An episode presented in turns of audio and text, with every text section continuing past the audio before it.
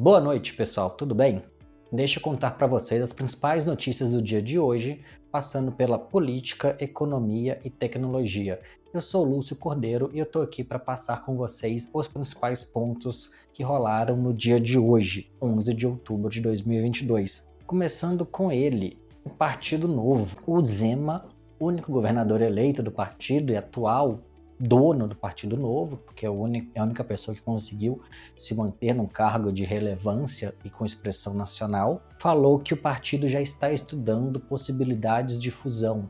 Depois de ter feito um voo de galinha na eleição de 2018, onde, muito puxado pelo bolsonarismo, o Novo elegeu alguns, vereadores, alguns deputados federais, alguns deputados estaduais espalhados pelo, pelo país, o Novo voltou a ser basicamente o que ele sempre foi: um partido minúsculo de uma direita raivosa, mas que se considera extremamente iluminada por ser rica, o que a gente sabe que é basicamente o bolsonarismo de sapatênis.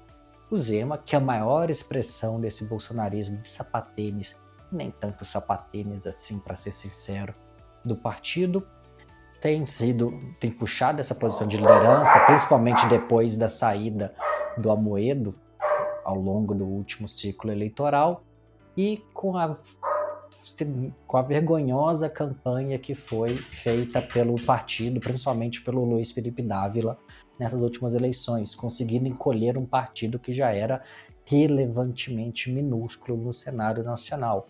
Novo não conseguiu ter votação relevante, fora de Minas, obviamente, em nenhum dos estados onde concorreu.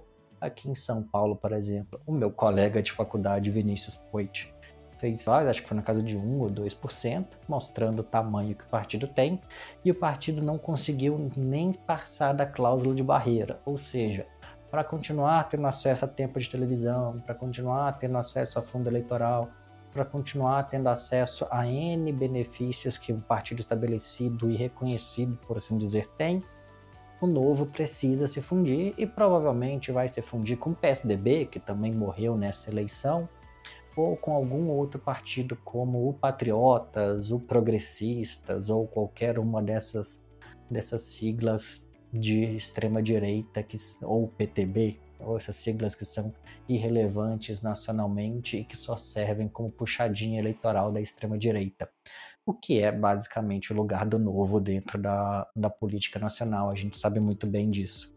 E por que isso é mais engraçado ainda, considerando a nossa próxima notícia? O, vice, o atual vice do Zema, o Paulo Brandt, anunciou apoio ao Lula na, na próxima eleição, contrariando a a indicação do próprio Zema. O Zema, como todo mundo sabe, é bolsonarista, sempre defendeu o governo, mesmo nos piores momentos da, da pandemia. Já anunciou, já tinha anunciado, né, mas reforçou seu apoio ao presidente Bolsonaro na, na sua reeleição. E o Paulo Brandt, que é o seu atual vice-governador, não fez parte da chapa que foi reeleita. O Paulo Brandt, que é do PSDB de Minas, anunciou que apoiará o Lula para sua reeleição, para sua eleição, desculpa, estou contando já com 2026. Mas o Paulo Brandt já anunciou apoio ao Lula, o que faz sentido. O PSDB oficialmente não fechou não fechou apoio a ninguém, tiveram alguns anúncios esparçados, tivemos o, o Fernando Henrique apoiando o, o Lula, que é o Fernando Henrique, o grande tucano, né, o grande líder da, do partido em toda a sua história. Ao mesmo tempo, Rodrigo Garcia anunciando apoio ao, ao Bolsonaro aqui e já comunicando que provavelmente vai sair do partido, porque foi desautorizado pela Executiva Nacional. Executiva Nacional PSDB basicamente não existe, mas ele foi autorizado mesmo assim. Tasso Gereissati, que é outro grande tocano, já anunciou apoio ao ao Lula, e isso tem acontecido de forma mais ou menos padrão entre os, entre os estados. Apesar do Eduardo Leite, que ser uma das, ser uma das poucas esperanças do, do partido, ainda não ter se pronunciado de forma nenhuma, o que mostra a falta de leitura política do candidato, porque entra um candidato bolsonarista como o Onyx E ele, obviamente, que os bolsonaristas vão preferir o, o Onyx, e a falta de uma adesão clara do Eduardo Leite a outro lado não vai levar a lugar nenhum uma candidatura que só foi para o segundo turno por causa de meia dúzia de votos. Então, a falta de leitura do Eduardo Leite sobre a situação atual e como ele deveria se comportar e como ele deveria se posicionar nesse cenário mostra o porquê do, do PSDB, eu já ia falar o Fernando Henrique, mas o porquê do PSDB ter morrido como partido ao longo dos últimos dos últimos dos últimos oito anos, desculpa, desde que um pouco mais, mas principalmente desde que o Aécio tomou conta do partido ali para as eleições de 2014 em diante, o PSDB foi morrendo, morrendo, morrendo, e essa eleição joga a última pá de cal em cima do partido, que obviamente vai se fundir com alguém ali ano que vem para tentar ter alguma alguma relevância. E isso mostra que no final das contas quem de fato morreu, quem de fato perdeu espaço para o bolsonarismo, quem perdeu, quem perdeu espaço para a extrema-direita, para esse neofascismo que tem surgido, não foi a esquerda. A, o PT voltou a crescer, o pessoal te, elegeu a sua maior bancada, PCdoB conseguiu eleger uma boa bancada, tudo, todo mundo tem, da esquerda tem, tem tido algum tipo de movimentação, mas quem de fato perdeu para a extrema-direita foi a, a, direita que se diz democrática, que nunca foi exatamente muito democrática. Em todas as opções em que o PSDB, em que PDT, que está ali bem mais no centro do que como uma centro-esquerda, como sempre tentou se posicionar, PTB, que sempre, que agora está muito mais jogada para direita extrema do que para centro-direita, para centro-esquerda, onde sempre esteve.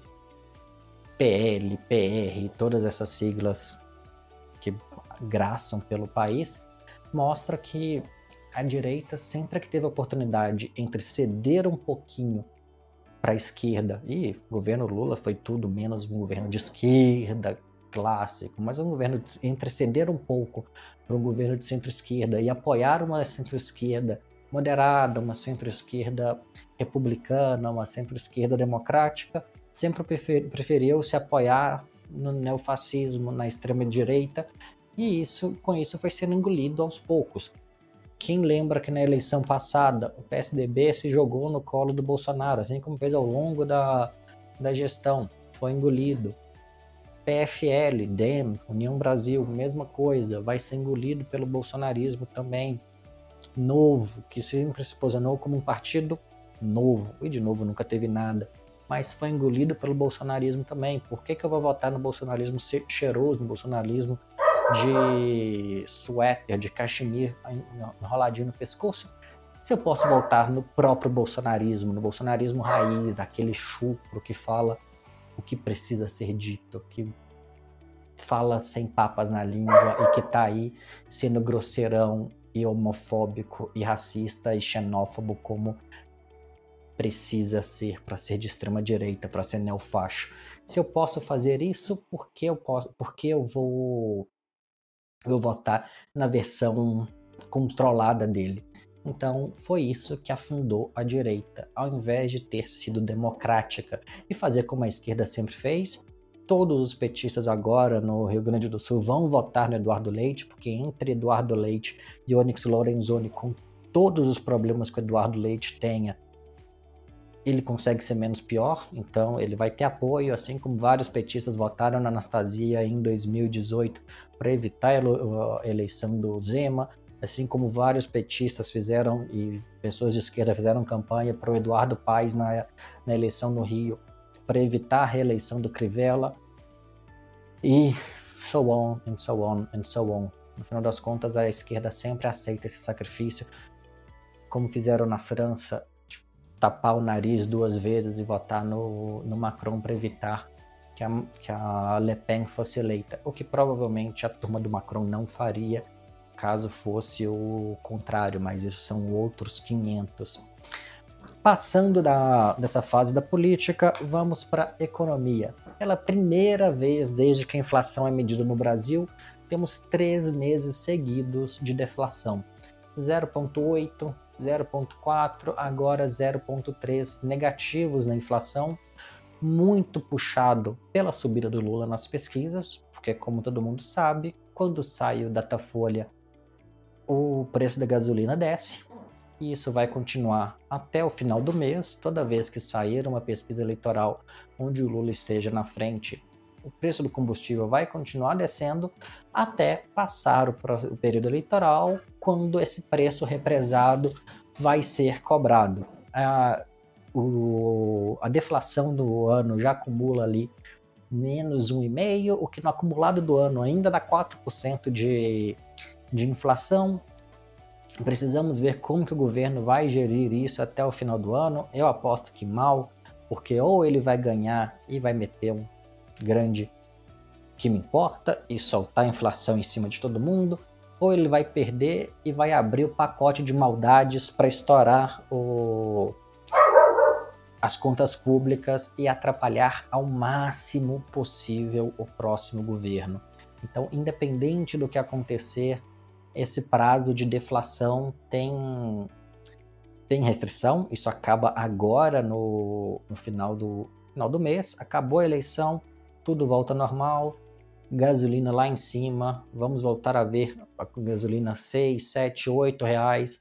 Isso é bem provável, porque a, a não, enquanto durar este governo, a política de paridade internacional do preço do combustível vai continuar, porque a burrice do governo impede que eles vejam alguma coisa diferente disso, então isso vai continuar sendo levado adiante isso vai continuar sendo praticado pelo governo, independente dos efeitos que isso tenha na população em geral, o que é a forma de governar dessa, dessa galera do Paulo Jegues.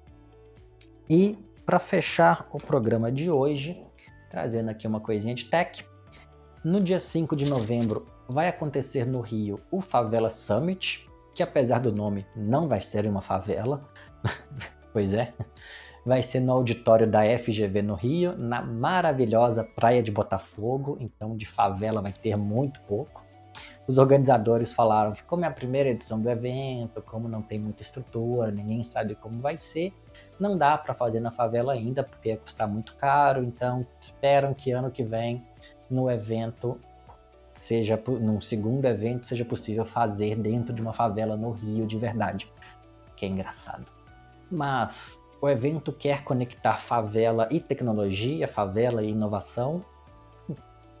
Eu acho que é a ideia é boa, mas assim tem tem várias críticas porque parece que a favela, que a população pobre não é não é criativa, a gente sabe que não é isso. Falta acesso a capital, falta acesso a oportunidade, não falta acesso a criatividade em si não é que tem que trazer a criatividade para o morro, tem que dar espaço para que o morro mostre a sua, a sua criatividade, mostre o que sabe fazer e que provavelmente faz bem melhor do que a galera de Botafogo e da GV, falando como geveniano. Beleza? Tudo bem, pessoal? Boa noite. Este foi mais um episódio do Deixa eu contar.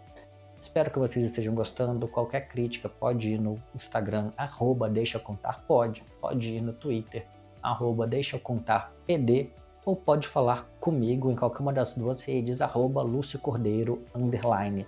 Beleza? Tamo aí, até amanhã. Abraços.